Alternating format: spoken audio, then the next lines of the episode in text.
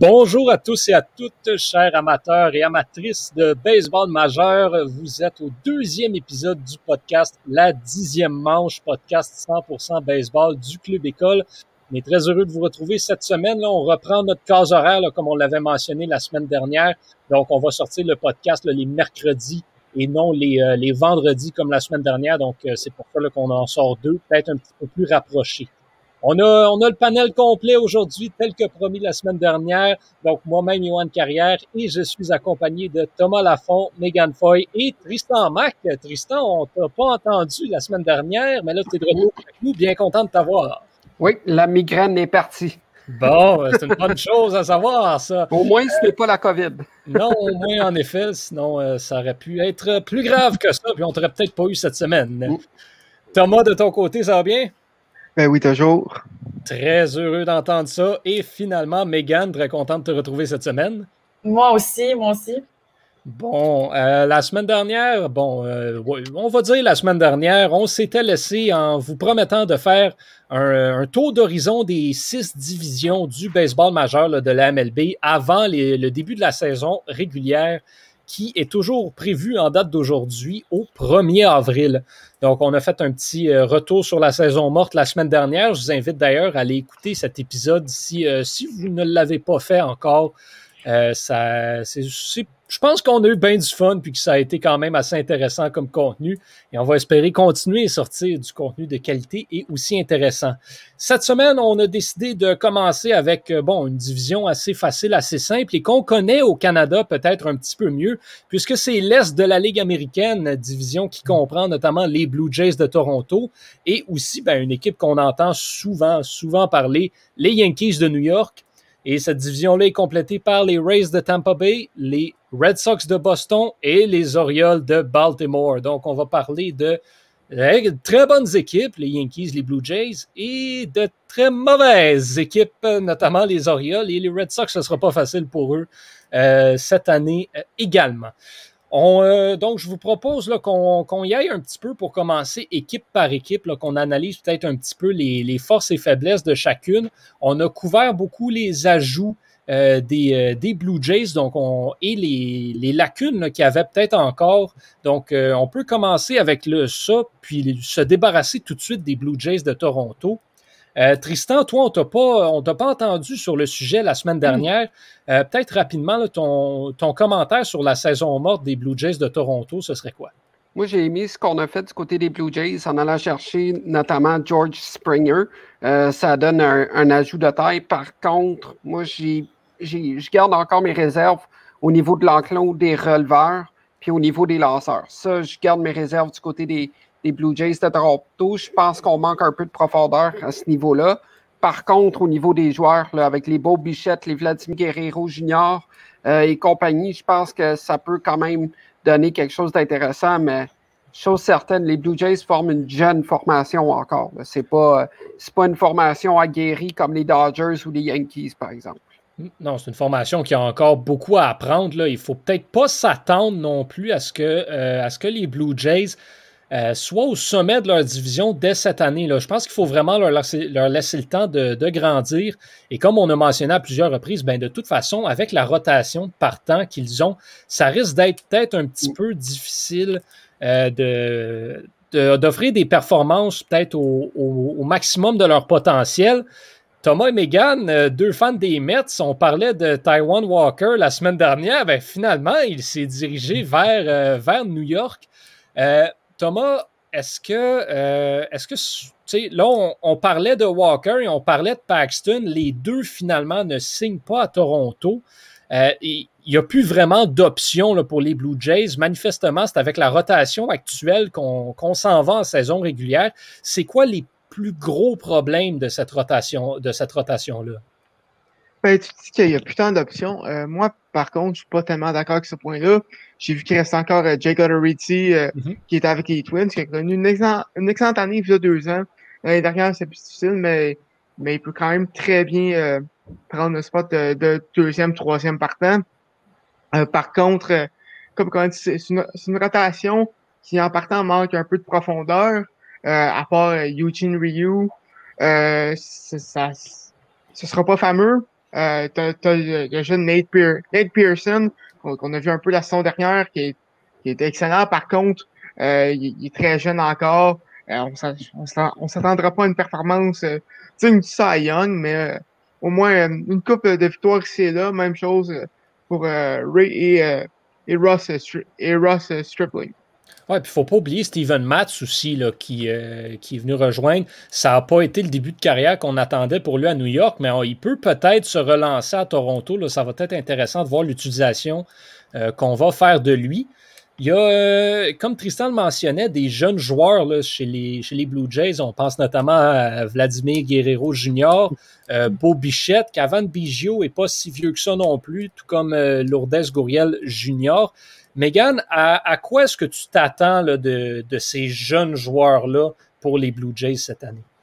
Ben, je pense que c'est des joueurs qui vont euh, apporter quelque chose, euh, je trouve, parce que, bon, c'est des nouveaux talents, puis c'est des joueurs aussi, je pense que l'équipe mise euh, sur eux aussi pour leur image, pour leur euh, pour les prochaines années. Puis je pense qu'ils sont bâtis vraiment un avant-champ qui euh, est pertinent, surtout pour essayer de déloger les deux équipes, je dirais, en tête de la division, donc les Rays, les Yankees. je ne sais pas s'ils vont réussir, mais bon, pour les prochaines années, ça met vraiment en place un bel avant-champ, surtout qu'ils sont jeunes aussi. donc, ça serait ça, oui. Mais en tout cas, pour l'avenir, chose certaine, il va y avoir une bataille à 2-3 dans le haut de cette division-là. Pas pour l'instant, mais je dis bien à long terme, là, ça va être quelque chose d'intéressant à suivre, ça, c'est sûr. Exactement. Je pense que la force aussi de ces joueurs-là, de ces jeunes joueurs que tu as mentionnés, c'est qu'ils sont interchangeables beaucoup. Il y a beaucoup de, versatilité dans cette équipe-là.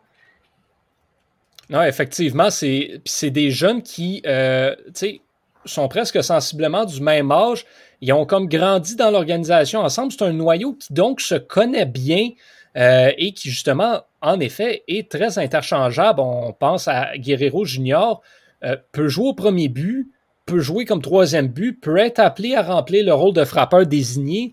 Euh, Beau Bichette au deuxième, à l'arrêt court, Biggio également, joue un petit peu partout. Ça va être intéressant de voir si, si on va être, on va être tenté peut-être de les bouger à différents moments euh, au cours de la saison, voir qu'est-ce qui, euh, qu'est-ce qui va et qu'est-ce qui va pas bien. La chose certaine, comme on en parlait la, comme on en parlait la semaine dernière, on risque de commencer euh, Junior au premier but, Biggio au troisième et on va y aller avec Beau Bichette à l'arrêt court et le nouveau venu Marcus Simeon au deuxième but. C'est ce qui aurait le plus de sens pour commencer la saison. On parle beaucoup d'une bataille à trois dans cette, dans cette division-là. Les Rays de Tampa Bay, je ne sais pas à quoi m'attendre d'eux euh, mm. cette saison. Ils, se sont très, très, très bien positionnés pour être extrêmement dangereux. Euh, dans les dans peut-être deux, trois ans, ils ont une banque d'espoir extrêmement intéressante. Euh, on, a, on a gardé quand même les éléments importants au niveau des frappeurs. Chez les lanceurs, par contre, on avait peut-être une des meilleures rotations du baseball majeur. Et là, ben, la perte de Blake Snell fait mal. La perte de Charlie Morton fait mal également. Tyler Glasnow a été quand même moyen durant les dernières séries éliminatoires, on ne va pas se le cacher. Euh, et là, la rotation ben, est composée là, notamment Chris Archer, qu'on a, qu'on a été rapatrié. Euh, qu'est-ce qui va donner comme performance à Tampa Bay? Est-ce que ça va être mieux qu'à Pittsburgh? C'est un point d'interrogation rendu là également. Chose certaine, par contre, euh, Thomas, peut-être que les, les, Rays ont encore leur meilleure arme, et ça, c'est l'enclos des releveurs. Effectivement, euh, un enclos extrêmement complet. Là-dedans, on compte Nick Anderson qui a été excellent l'année passée.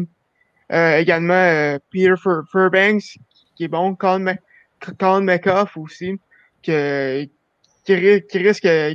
Ces trois-là risquent, risquent vraiment de, de prendre euh, la majorité du travail dans l'enclos. Et vraiment, c'est la force des Rays. Ouais, Diego Castillo aussi, que tu n'as pas mentionné, mais qui, qui demeure une excellente option également. On a perdu Aaron Lou, mais s'il y a bien une place que les Rays pouvaient se permettre de perdre un joueur, c'était dans l'enclos des releveurs, euh, définitivement.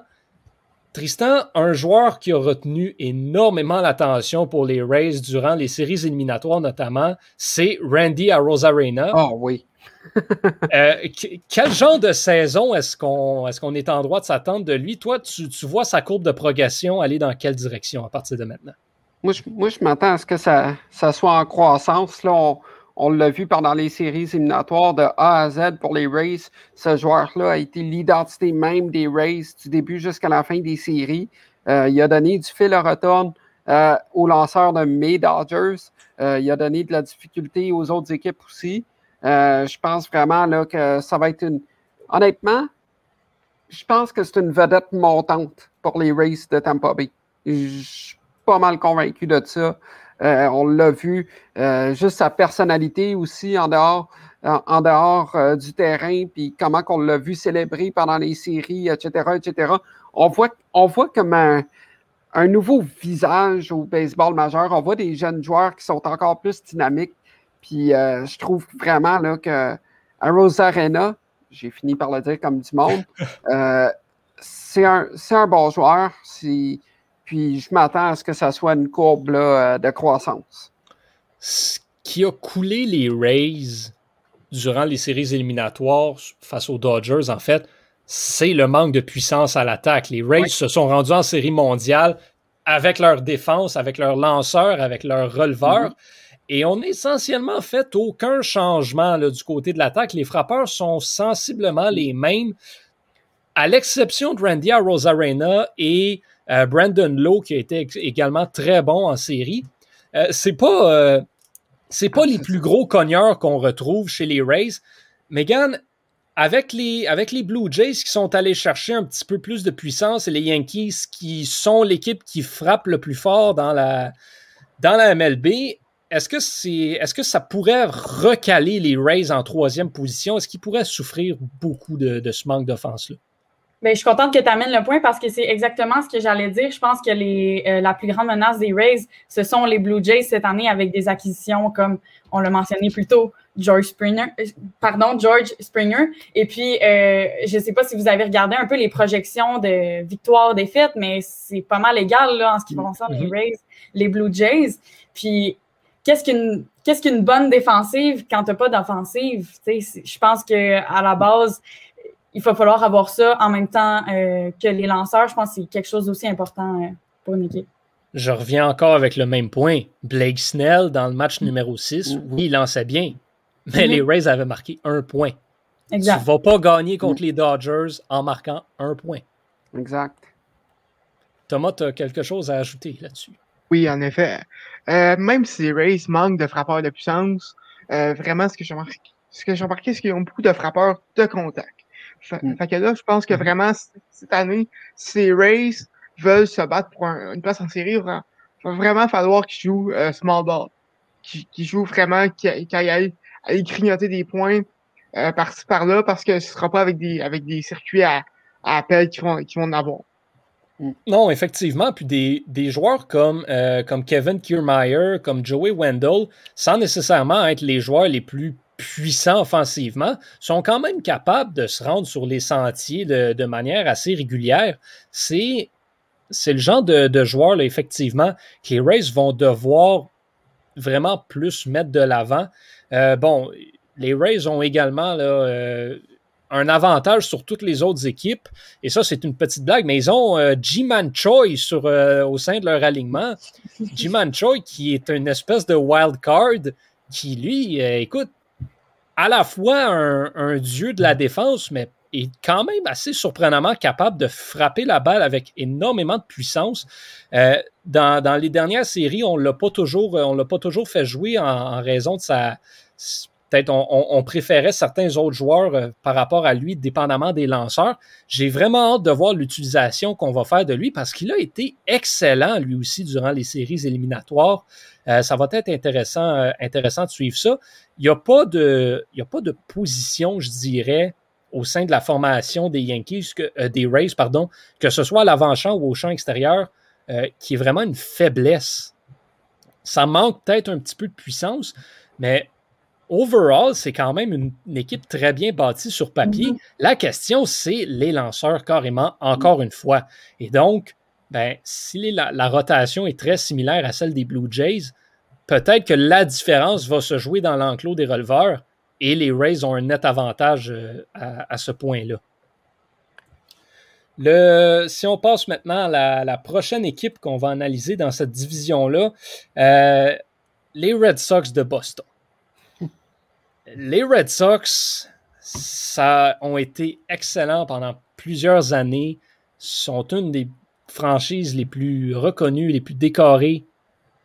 Et là, ça va mal pour les Red Sox, ça va très, très mal. On a perdu essentiellement beaucoup de ce qui restait.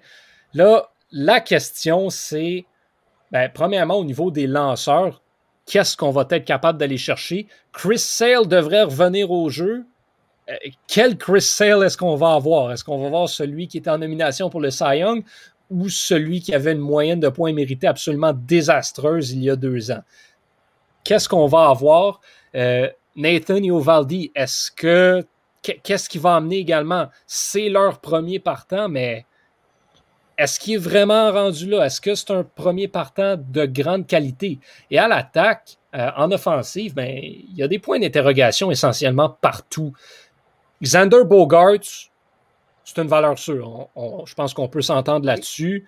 Euh, Raphaël Devers a connu une très belle saison l'année dernière également, mais le reste, euh, on a perdu Andrew Benintendi.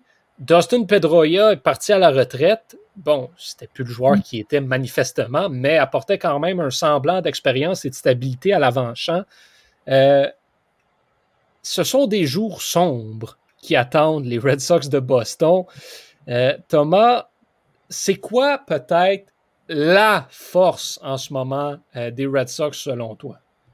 Ben, la force des, Red Sox présentement, je je dire qu'il n'y en a pas beaucoup, mais par contre, le côté gauche de l'avant-champ est vraiment solide avec, avec Bogart et avec euh, Devers. Comme tu sais, c'est deux, deux joueurs qui sont, qui sont, pas mal des piliers des Red Sox. Également, un facteur euh, qu'on oublie à considérer, mais Alex Cora est de retour euh, de sa suspension.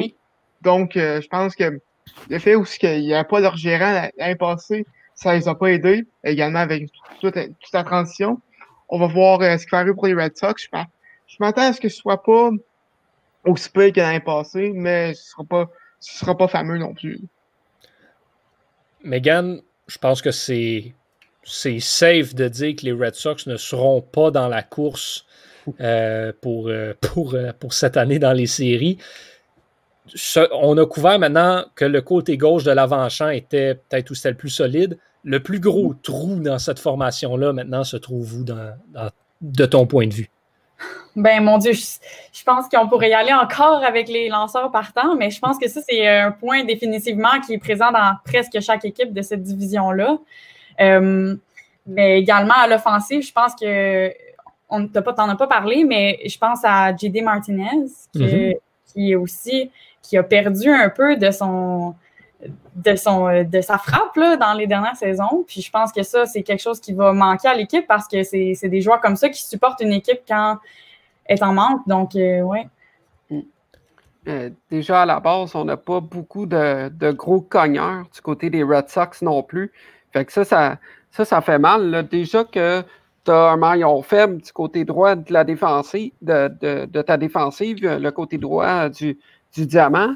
Après ça, euh, je veux dire, euh, quand tu tires de l'arrière, tu veux toujours avoir euh, deux, trois bons cogneurs là, qui, peuvent, qui peuvent te donner du contact puis essayer de, te donner du rythme pendant les matchs. Mais du côté des Red Sox, on n'aura pas ça. honnêtement, ça va être un véritable cauchemar pour Alex Cora de, gérer une telle formation. Oui, effectivement. À, part, mis à part Alex Cora qui revient il euh, n'y a, pas, euh, a pas eu d'ajout intéressant chez les Red Sox, malheureusement pour eux. Euh, dans, les, prochaines, saisons, Thomas, est-ce que tu penses que cette équipe-là pourrait se replacer ou ils vont être pour un bon bout de temps dans les bas fonds du classement? Ben, personnellement, je vous avouer tout de suite, les prospects du baseball, je m'y connais pas à 100%. Par contre, j'ai bien aimé de ce qu'il fait à Alex Verdugo, ce qui était le principal retour de l'échange de Mookie Betts. Donc, on, on, on, va voir de ce côté-là. il, y a bien, il y a bien sûr il y a bien sûr aussi, aussi quelques, quelques prospects qui pourraient être intéressants euh, qui ont mm-hmm. été obtenus au échange de, de Benintendi, là, Frankie Cordero, qui, qui est intéressant. Donc, euh, ça reste à voir. Euh, je m'attends, je m'attends quand même à deux, trois années assez difficiles et, et on, on, va monter graduellement aussi. On sait aussi que Boston, c'est une équipe qui est capable d'attirer des, des agents libres assez facilement, contrairement aux Rays ou aux, aux Orioles. Ben oui, Tristan, est-ce que tu as été surpris de ne pas voir les Red Sox être plus actifs sur le marché des joueurs autonomes? Moi, honnêtement, ça m'a pas tant surpris que ça, puisque je m'attendais à ce que les autres équipes aillent signer des plus gros joueurs. Euh, lorsqu'on regarde la situation des Red Sox, il n'y a pas grand joueurs qui vont être intéressés de se retrouver du côté de Boston. Donc, c'est pour ça que je m'attendais à ce que, mettons, les Mets de New York ou, euh, les Blue Jays de Toronto ou d'autres formations comme ça euh, soit un peu plus actif au niveau du marché des joueurs autonomes, au niveau de la saison morte. Maintenant, j'ai mis ton point, Thomas, par rapport à combien que les Red Sox, ça devrait être en croissance à long terme. comme j'aime le mentionner souvent, c'est un processus, ce genre de scénario-là. donc, c'est un début de parcours pour des jeunes joueurs du côté de Boston. Maintenant, il faut juste apprendre à bien faire les choses apprendre à gagner tranquillement en équipe, à jouer en équipe, essayer de créer une bonne fondation pour que l'avenir soit reluisant du côté des, des, Red Sox, de façon à ce que si tu, si tu construis une bonne fondation au niveau de ton équipe, que tu crées une, bonne culture euh, pour le long terme, parce qu'on s'entend que ce n'est plus l'ère de David Ortiz et, et Pedroia de ce monde. C'est C'est des nouveaux joueurs. Donc, on va vouloir construire de quoi intéressant pour le long terme, de sorte que les gros noms, d'ici un an et demi, deux ans, trois ans, s'ajoutent à cette formation-là pour qu'elle soit, pour qu'elle soit gagnante. Mm-hmm. Ça marche par vague. Mm-hmm. Les, Red Sox, les Red Sox seront peut-être pas les Red Sox de 2011 cette année, de 2012, mais les Mets de cette année ne seront peut-être pas les Mets qui, sont, qui seront en 2030. Donc, je pense qu'il y a quelque chose à faire euh, avec l'équipe, euh, certainement. Les, beaucoup d'équipes, en effet, comme ça, marchent par vague. Il y en a deux, par contre, les deux autres équipes au sein de cette division-là, eux, sont sur une moyenne constance depuis plusieurs années. Et l'équipe qui va rivaliser pour euh, les bas-fonds du classement de l'Est de l'Américaine avec Boston, ce sont les Orioles de Baltimore. Megan, en toute honnêteté, et on va essayer de garder une intégralité relative ici, mais est-ce qu'il y a quelque chose de bon chez les Orioles cette année? Euh, pas vraiment. En fait, euh, c'est une équipe qui est en constante construction, si je peux dire comme ça. Donc, euh, leur, les seules options, souvent pour des équipes comme ça, c'est d'aller chercher des prospects. par contre, d'aller chercher les bons prospects. en plus, ils ont échangé Alex Cobb, un vétéran quand même aux Angels. Donc, une autre perte pour l'équipe. Euh, pas de danseur partant également. Je pense que ça va être difficile pour l'équipe cette année. Ah, ils ont été en chercher un lanceur partant. King Felix débarque euh, à Baltimore. Tout le monde en parlait un petit peu avant le début du podcast. Félix Hernandez, euh, c'est plus l'ombre du lanceur qu'il était autrefois. C'est pas lui qui va venir changer grand-chose. Non, c'est comme qu'on disait, c'est plus le lanceur qui était avec les Mariners en 2012. Euh, il n'a pas joué l'an dernier. Donc, euh, honnêtement, King Felix, malheureusement, il est sur euh, la pente descendante de la retraite. je pense que Baltimore, de ce que j'ai entendu, c'est une belle ville avec plusieurs auspices de retraite. donc, que il s'en va là, il s'en va donc là pour prendre, pour prendre sa retraite, selon toi. Un, autre qu'on a été chercher, euh, un, autre également, qui, euh, qui va jouer pour. Euh, un autre vétéran, en fait, qui va jouer un petit peu pour, pour les Orioles. Matt Harvey également, mais lui non plus, c'est pas, c'est pas un lanceur qui va venir gagner des matchs pour les Orioles, malheureusement. Tristan, au niveau de l'attaque, Trey Mancini, c'est peut-être l'affaire la plus intéressante, le joueur le plus intéressant qu'il y a euh, à Baltimore. À quel point est-ce que ça va être important pour les Orioles d'essayer de, peut-être imiter les, euh, imiter les Red Sox, de garder Mancini et puis d'essayer de bâtir autour de lui? Est-ce que c'est faisable pour eux? Honnêtement, c'est la seule chose qu'ils se doivent de faire du côté de Baltimore parce que, honnêtement, quand tu regardes les noms qui ont signé, c'est tous des joueurs en fin de carrière. Tu n'as mhm. pas de joueurs euh, qui sont à leur apogée ou qui pensent peut-être être à long terme avec cette organisation-là. C'est tous des contrats à court terme.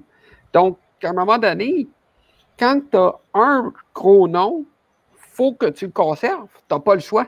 Ils n'ont pas le choix du côté de Baltimore parce que sinon, cette équipe, où est-ce que cette équipe-là s'en va? Mm-hmm. euh, sans Mancini? Yohan, où est-ce que ça s'en va? Ben, ça s'en va. Ça s'en va. Ça s'en va où est-ce qu'ils s'en vont déjà, mais juste encore plus rapidement? Mais une fois qu'il va y avoir un joueur, un joueur qui va performer, il va falloir qu'il investisse dans ce joueur-là. Puis c'est ça qui va être difficile à ce moment-là, ça va être de prioriser pour ne pas le perdre. Mm, exact. C'est ça qui va être le, gros défi pour les Orioles. Je pense que ça fait plusieurs années pourtant qu'on. On va souhaiter par contre aux Orioles que Mancini continue à, se développer puis continue à, être un frappeur de puissance intéressant parce que le dernier joueur dans lequel on a investi pour l'avenir, c'était Chris Davis. Puis on sait comment ça a tourné pour les Orioles. C'était pas très beau, ils n'ont pas vraiment joué de chance là-dessus. Mais les Orioles, au niveau des, de la banque d'espoir, c'est pas ce qu'il y a de plus reluisant non plus. Je ne sais vraiment pas qu'est-ce que les Orioles vont pouvoir faire dans les prochaines années. C'est un petit marché en plus. C'est pas comme si tu pouvais attirer des agents libres facilement.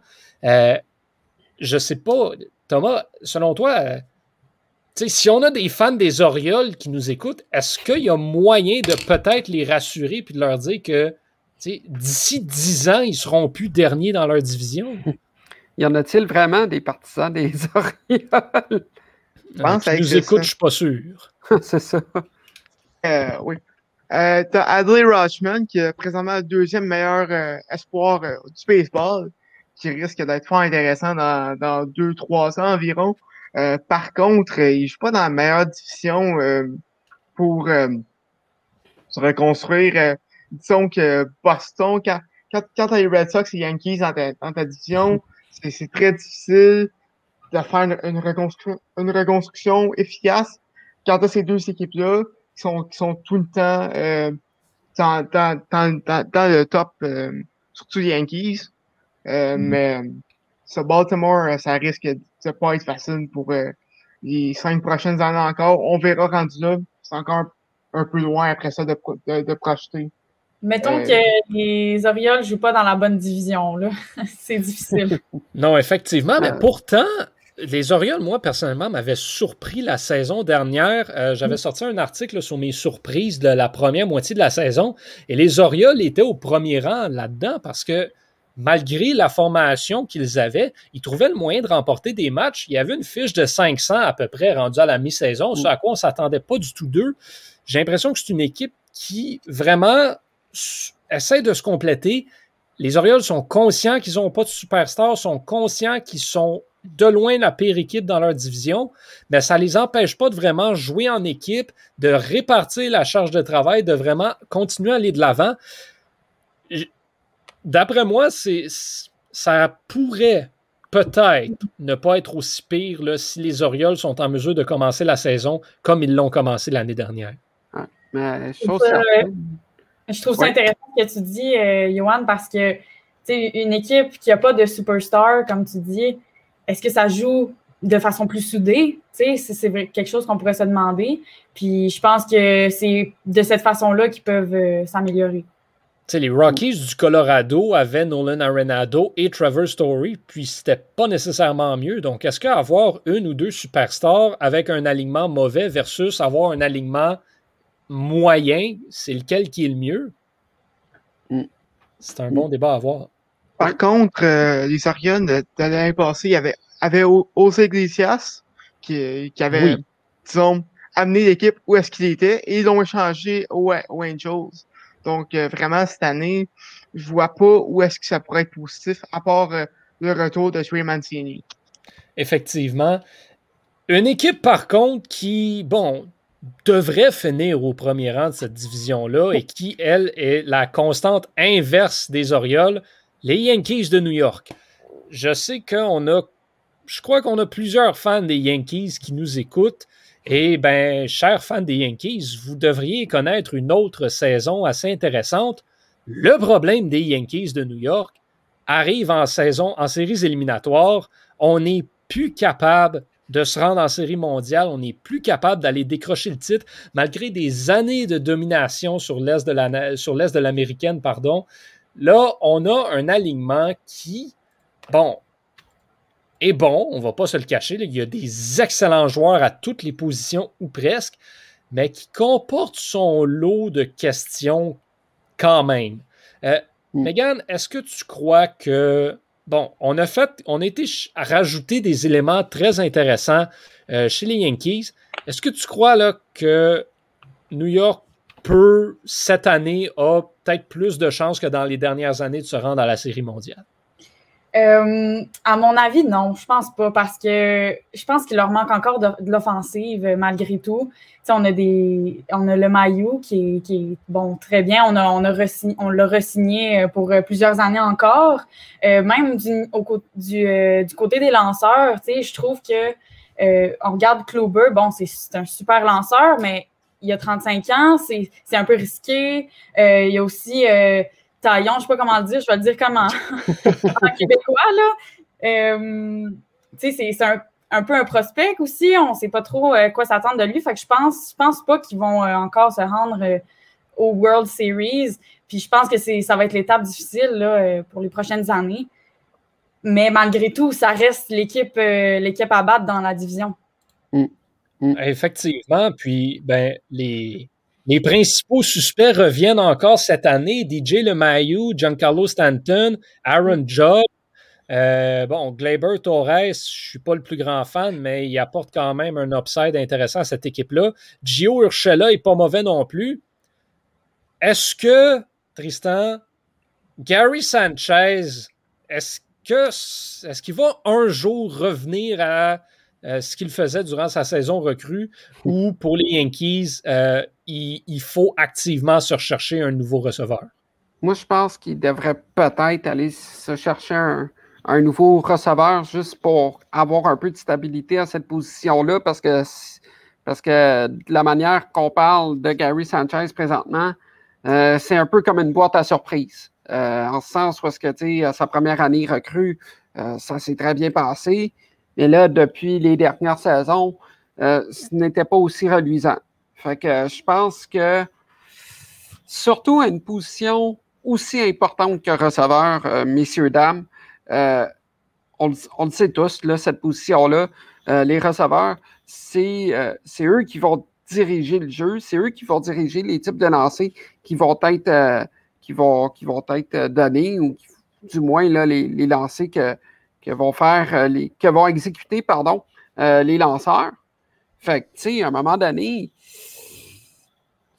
quand on ne sait plus trop à quoi s'attendre, à une position aussi, euh, importante, je pense que rendu là, tu es mieux d'aller en chercher un bon, puis que tu aies de la stabilité à cette position-là. un autre nom qui, ben, certains fans des Yankees vont dire que non, c'est pas du tout un point d'interrogation. Moi, je le considère comme un quand même. Luke Voigt, au premier but, a connu une, excellente campagne l'année dernière, mais est-ce qu'il va être en mesure de répéter? C'est ça la question. Euh, Judge et Stanton sont souvent blessés. Ça prend des joueurs qui prennent la relève offensivement lorsqu'ils ne sont pas disponibles. Ça a été Luke Voigt qui l'a fait l'année dernière, mais est-ce qu'il sera en mesure de reproduire les, euh, les chiffres, surtout au niveau des coups de circuit qu'il a, qu'il a produit l'année dernière? Thomas, là-dessus, qu'est-ce que tu en penses? Ben, honnêtement, comme tu comme que as dit, euh, Judge Stanton, c'est gros point d'interrogation. Est-ce qu'on reste en santé?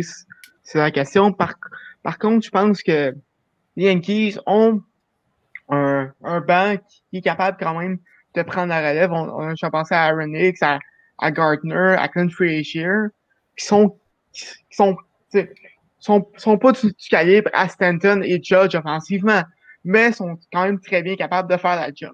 Si Luke Voigt peut répéter ses, exploits dans le, dans dernier, euh, je pense qu'il serait quand même capable offensivement de maintenir la charge, même si Judge et Stanton ont des campagnes qui sont plus ou moins présentes, euh, plus, plus qu'ils sont blessés. Il y a peut-être le plus gros nom de cette formation-là qu'on n'a pas encore abordé. Megan, Garrett Cole. À quoi est-ce qu'on s'attend de lui cette année? Quel genre de saison tu prédis pour, euh, pour Garrett Cole? Ben, je pense que ça va être euh, le lanceur, euh, c'est le lanceur qui va décider du sort de l'équipe, je pense. Puis, bon, c'est une équipe qui, a plein de vétérans connus comme ça, ben, de vétérans, de joueurs connus qui soutiennent l'équipe, mais si s'ils ne se rendent pas au World Series depuis plusieurs années, puis ça fait plusieurs années qu'on les a, je ne vois pas pourquoi cette année, j'ai de la misère à voir pourquoi ça changerait cette année plutôt que l'année dernière ou celle d'avant. Mais je pense que c'est vraiment lui qui va leader un peu les, lanceurs. Euh, mais je ne sais pas, j'aimerais ça vous entendre, vous, sur euh, comment, comment vous pensez qu'il va se débrouiller? J'ai aucune idée. J'ai la même ligne de pensée que toi, euh, Megan. Euh, je vois pas comment que ça peut changer soudainement euh, au niveau de l'enclos. Là. Euh, je vois pas comment que ça peut changer. Tu l'as très bien expliqué d'ailleurs. Oui, non, je, suis d'accord aussi. Puis est-ce que justement, au sein de cette division-là, euh, on a, tu sais, les Yankees ont justement la même formation essentiellement depuis plusieurs années. Des équipes qui, comme les Blue Jays, qui amène beaucoup de nouveaux éléments qui sont une formation très différente à plusieurs aspects qu'il y a deux ans.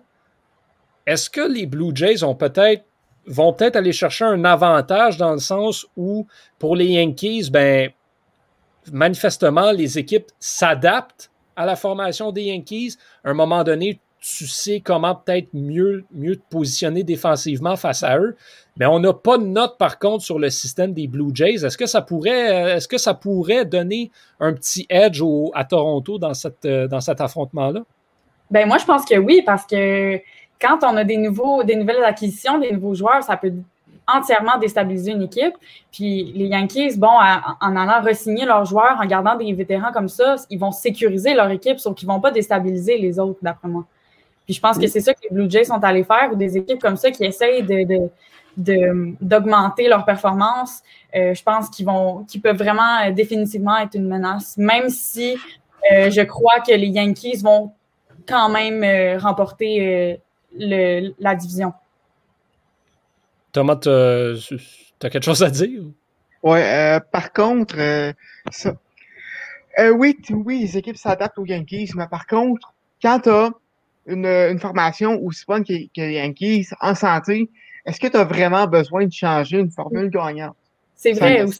Oui, mais la question, c'est est-ce que c'est vraiment une formule gagnante? C'est ça que je, voulais aborder tantôt parce que si c'est vraiment une formule qu'ils veulent conserver, pourquoi ils ne gagnent pas plus rendu euh, aux, séries, tu sais? Parce que manifestement, c'est une recette gagnante en saison régulière, mais mm-hmm. ça marche clairement pas aussi bien en séries éliminatoires. Donc, à un moment donné, c'est bien beau pas vouloir changer tes numéros de loto, mais si ça fait 25 ans que tu as les mêmes puis que tu ne gagnes pas, peut-être qu'en changer un, ce serait, ce serait pertinent à un moment donné. Mm-hmm. Mm. Mais en même temps, je comprends parce qu'ils ne peuvent pas laisser partir des, vétérans comme Stanton. Puis, euh, je pense qu'ils ne peuvent pas. Là. Fait que, je suis un peu mitigée par rapport à, à, ça parce que, bon, ça reste les Yankees. Puis je pense que c'est ce qui fait les Yankees. Là. C'est, mm. ben, la même solution. pour, pour, pour, seconder ton point de tantôt, euh, Meg, par rapport aux Blue Jays, mm. les Blue Jays, ils ont eu des bons matchs. Puis il y avait eu des moins bons matchs l'année passée. Mm-hmm. Puis là, on, on s'est montré agressif sur le marché des, des joueurs autonomes, en allant chercher des joueurs. Euh, les Blue Jays n'ont pas toujours été comme ça. Puis là, on a été chercher un, gros nom en George Springer. C'est de là que ça va déstabiliser. D'après moi, ça va déstabiliser un peu moins les Yankees, mais peut-être plus les, les Rays de, de Tampa Bay. Effectivement. Puis c'est c'est assez difficile à prédire, justement, en raison de tous ces, changements-là au sein des formations-là. Mais euh, j'ai l'impression que cette division-là va peut-être être plus serrée que ce à quoi on s'attend au niveau de, cette. C'est clairement une bataille à trois. J'ai quasiment le goût de dire que c'est pas garanti que les Yankees finissent premiers de cette division-là, justement. Ben, moi aussi, je pense. C'est pas si serré, tu sais, quand tu regardes euh, les alignements, là, juste sur papier, ou euh, quand tu regardes les projections, c'est pas si serré.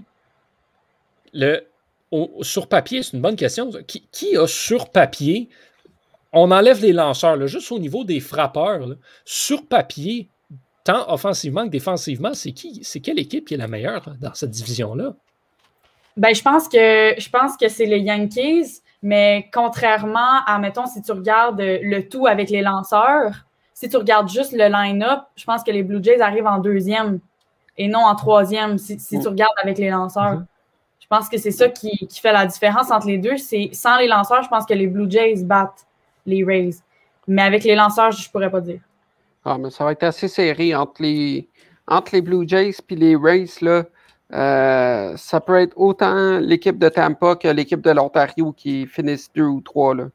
Puis en même temps, les Rays euh, sortent euh, des séries, des World Series l'année passée. est-ce qu'ils vont être vraiment motivés? Est-ce qu'ils vont, est-ce qu'ils vont vouloir. ils vont repartir sur le, momentum qu'ils ont terminé? on ne sait pas. Il y, a, plein de facteurs comme ça qui, qu'on ne peut pas savoir. Non, effectivement, euh, c'est assez difficile de prédire ce genre de, ce genre de facteur-là qui peut influencer les débuts de saison d'une équipe, comme Tampa Bay, par exemple. On l'a dit, ils n'ont pas changé leur, leur, ligne de frappeur, mais manifestement, ça a quand même assez bien marché l'année dernière. Et là, ils sortent d'une participation à la Série mondiale. Ça, ça peut jouer gros dans l'équation, surtout dans un début de saison.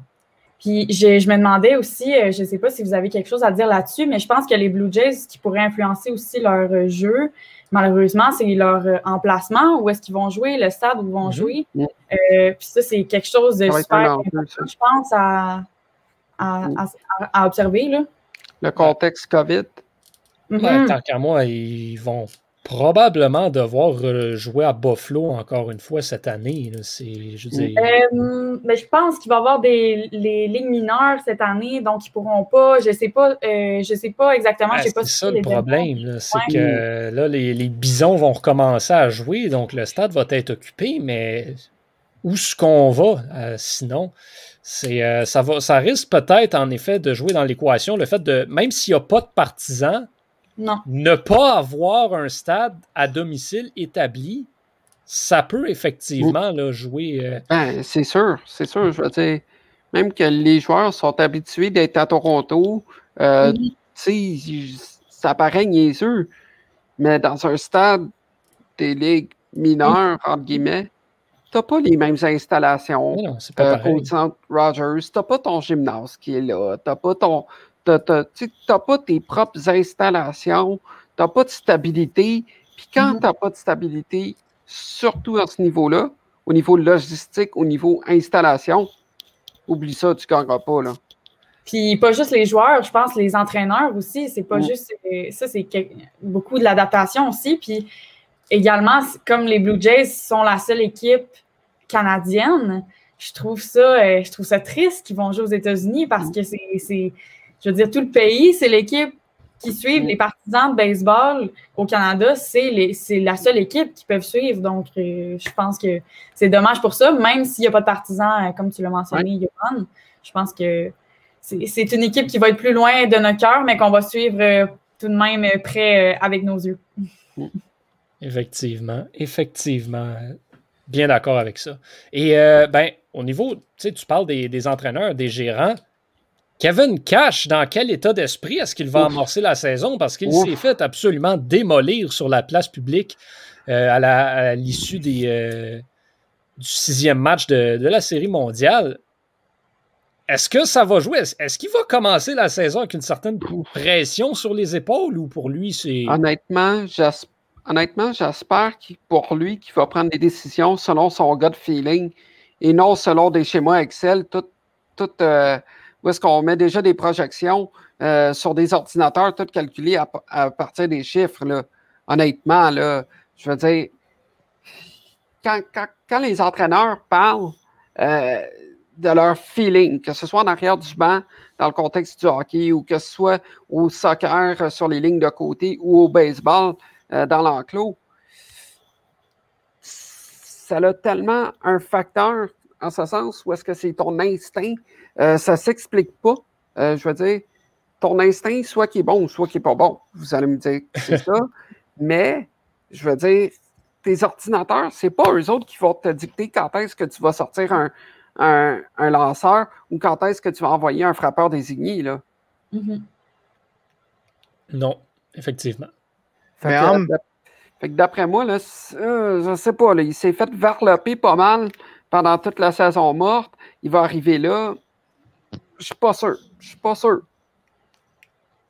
Mais en même temps, oui, c'était une décision qui a été coûteuse à la fin de la, à la, fin de la saison. Ça coûté Par contre, tu peux pas, tu peux pas laisser une décision t'affecter euh, mentale. Il a, sûrement, il, a, sûrement pensé à ça tout l'hiver, tout le printemps. La saison recommence il peut pas, il peut pas laisser ça traîner mm. en arrière de sa tête parce que c'est sûr que là, il va tout le temps, il va tout le temps se, se, demander si c'est la bonne décision tout le temps. Mm. Puis ça, ça peut pas être positif pour les Rays, c'est ce qui arrive. Non, exact. Mais est-ce que ça va changer sa méthode? Ça, ça va être à suivre. Je pense pas.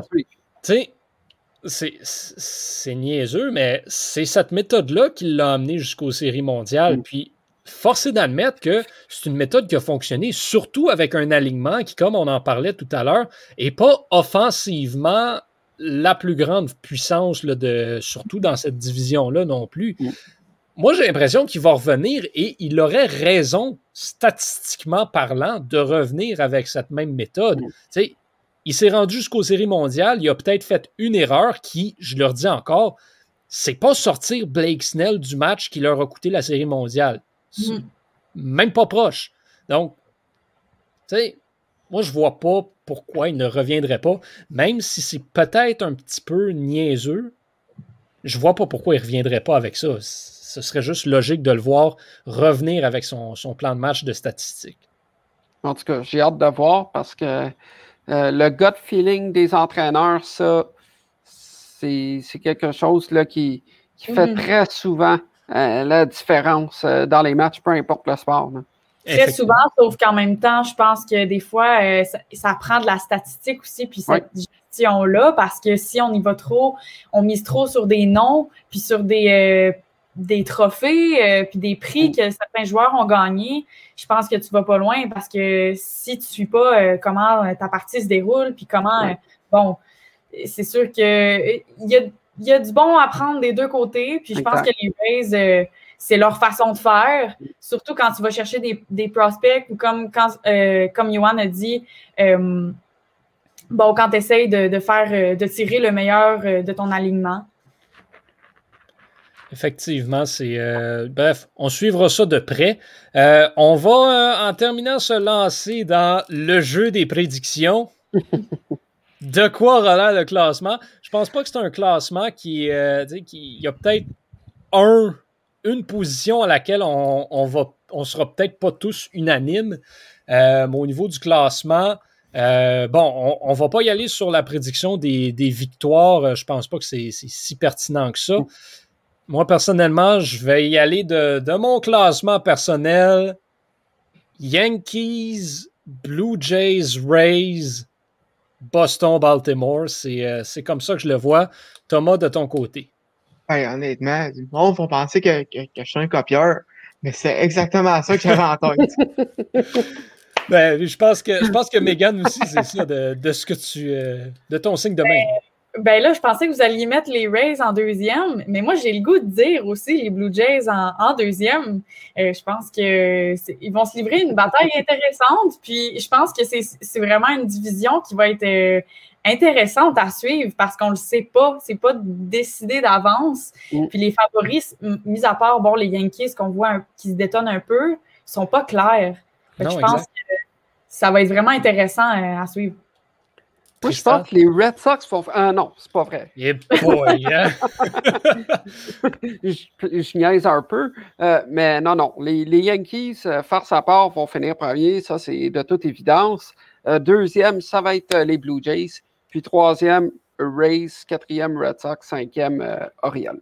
Mais je suis surprise quand même. Je pensais que vous alliez mettre les Rays en deuxième. moi aussi, je pensais voir plus de Rays en, en deuxième position. Moi, personnellement, je ne fais pas du tout confiance à leur rotation de partant et à leur manque d'offensive. On peut dire ce qu'on veut de la rotation des Blue Jays. Je crois qu'elle a plus de potentiel que celle des Rays, ce qui aurait été quelque chose d'absolument absurde à dire il y a de cela cinq mois. Mais mm-hmm. aujourd'hui, c'est la réalité, selon moi. Par contre, euh, question pour vous autres, pensez-vous que les Blue Jays font, font les séries? Ben ça. Oh, ça, euh, ça c'est une autre question, tu sais. C'est ça. Les, Blue Jays ne seront. Est-ce que les Blue Jays ont une chance d'être le meilleur deuxième? Hmm, c'est difficile à dire. Si on regarde rapidement, puis je veux pas qu'on fasse le, portrait tout de suite de toutes les autres, euh, de toutes les autres divisions, pardon, mais dans, le reste de l'américaine, euh, dans la centrale, les Twins, les Indiens sont pas à négliger. Euh, puis dans, à l'ouest, euh, les Astros sont encore là. Qu'est-ce qu'il va avoir en deuxième place? Ça va être intéressant à suivre, mais c'est une bonne question. Est-ce que les Blue Jays rentrent facilement en série? Est-ce qu'on passe par le wild card? Hmm. Moi, je crois que c'est possible. Je ne sais pas parce que si les Dodgers gagnent, par exemple, leur division, mais là, les Padres en dessous, qu'est-ce qu'on fait? Oui, mais eux sont dans la nationale, donc ça n'a pas d'impact sur, euh, sur les Blue Jays en tant que tel. Moi, je pense que c'est ça. La nationale est vraiment plus forte ah que l'américaine cette année. Donc, ça va peut-être faciliter la chose là, pour les Blue Jays. Mm. Ça, ça, va être intéressant à suivre ça. Euh, donc, ben, c'est ce qui conclut ce portrait de, de l'Est de l'américaine. Et donc, ben, parlant de la nationale, ben, je vous propose qu'on passe euh, d'Est en Ouest et donc qu'on reste avec l'Est et qu'on aille du côté de la Ligue nationale. Euh, la semaine prochaine, une division qui, bon, ça va jaser beaucoup au podcast. Ça contient de New York et ça contient les Marlins de Miami. Donc, on en aura beaucoup à discuter de nos équipes, euh, de nos équipes qu'on affectionne particulièrement. Euh, une division qui est peut-être l'une des plus relevées dans le baseball majeur. Euh, quand tu regardes ça, les, les, Nationals vont être à surveiller, les Braves également, et les Phillies aussi. Bref, les Marlins sont pas mal tout seuls dans la cave dans cette division-là. Ça va être, ça va être une division dont on aura beaucoup de choses à dire, assurément. Madame Hang va avoir beaucoup de travail. Oh que oui! Et bien ça, c'est justement un des autres points qu'on va pouvoir aborder là, également lorsqu'on parlera des Marlins de Miami à la nomination de Kim Hang euh, au poste de DG. Thomas Lafont, Tristan Mac, Megan Foy, merci énormément pour, euh, pour votre participation au podcast. À vous tous à la maison, ben, on se donne rendez-vous la semaine prochaine, même heure, même poste, dès mercredi. L'épisode sera disponible sur Facebook, sur YouTube, euh, pas, sur YouTube, pardon, va être disponible sur nos réseaux sociaux. Donc, hein, vous pouvez le, cliquer là, via Facebook, via Twitter, via Instagram, sur notre site web. Et on est aussi là, peut-être qu'il y en a qui ne le savent pas. Euh, tous nos podcasts au Club École sont disponibles sur Spotify, sur Apple Music et Google Play Music également. Donc, vous pouvez nous suivre vraiment partout. On est rendu avec énormément beaucoup de contenu audio. Je vous invite à aller consulter ça, leclubécole.com ou juste le Club École dans Google. On est le premier résultat, donc gênez-vous pas. on a vraiment du contenu de qualité qu'on essaye de vous apporter de semaine en semaine. Et bien, sinon, pour la suite des choses, ben, je souhaite de bien vous porter, que tout se passe bien à la maison. On a des bonnes nouvelles côté COVID au Québec, la vaccination qui va commencer. Donc, ça, ça regarde bien pour l'avenir. Euh, les cas qui continuent de diminuer également. Donc, restez à la maison. On essaie de respecter les consignes sanitaires. Il n'y en a plus pour longtemps. Portez-vous bien au nom de toute l'équipe du Club École. Je suis Yohan Carrière et je vous dis à la semaine prochaine.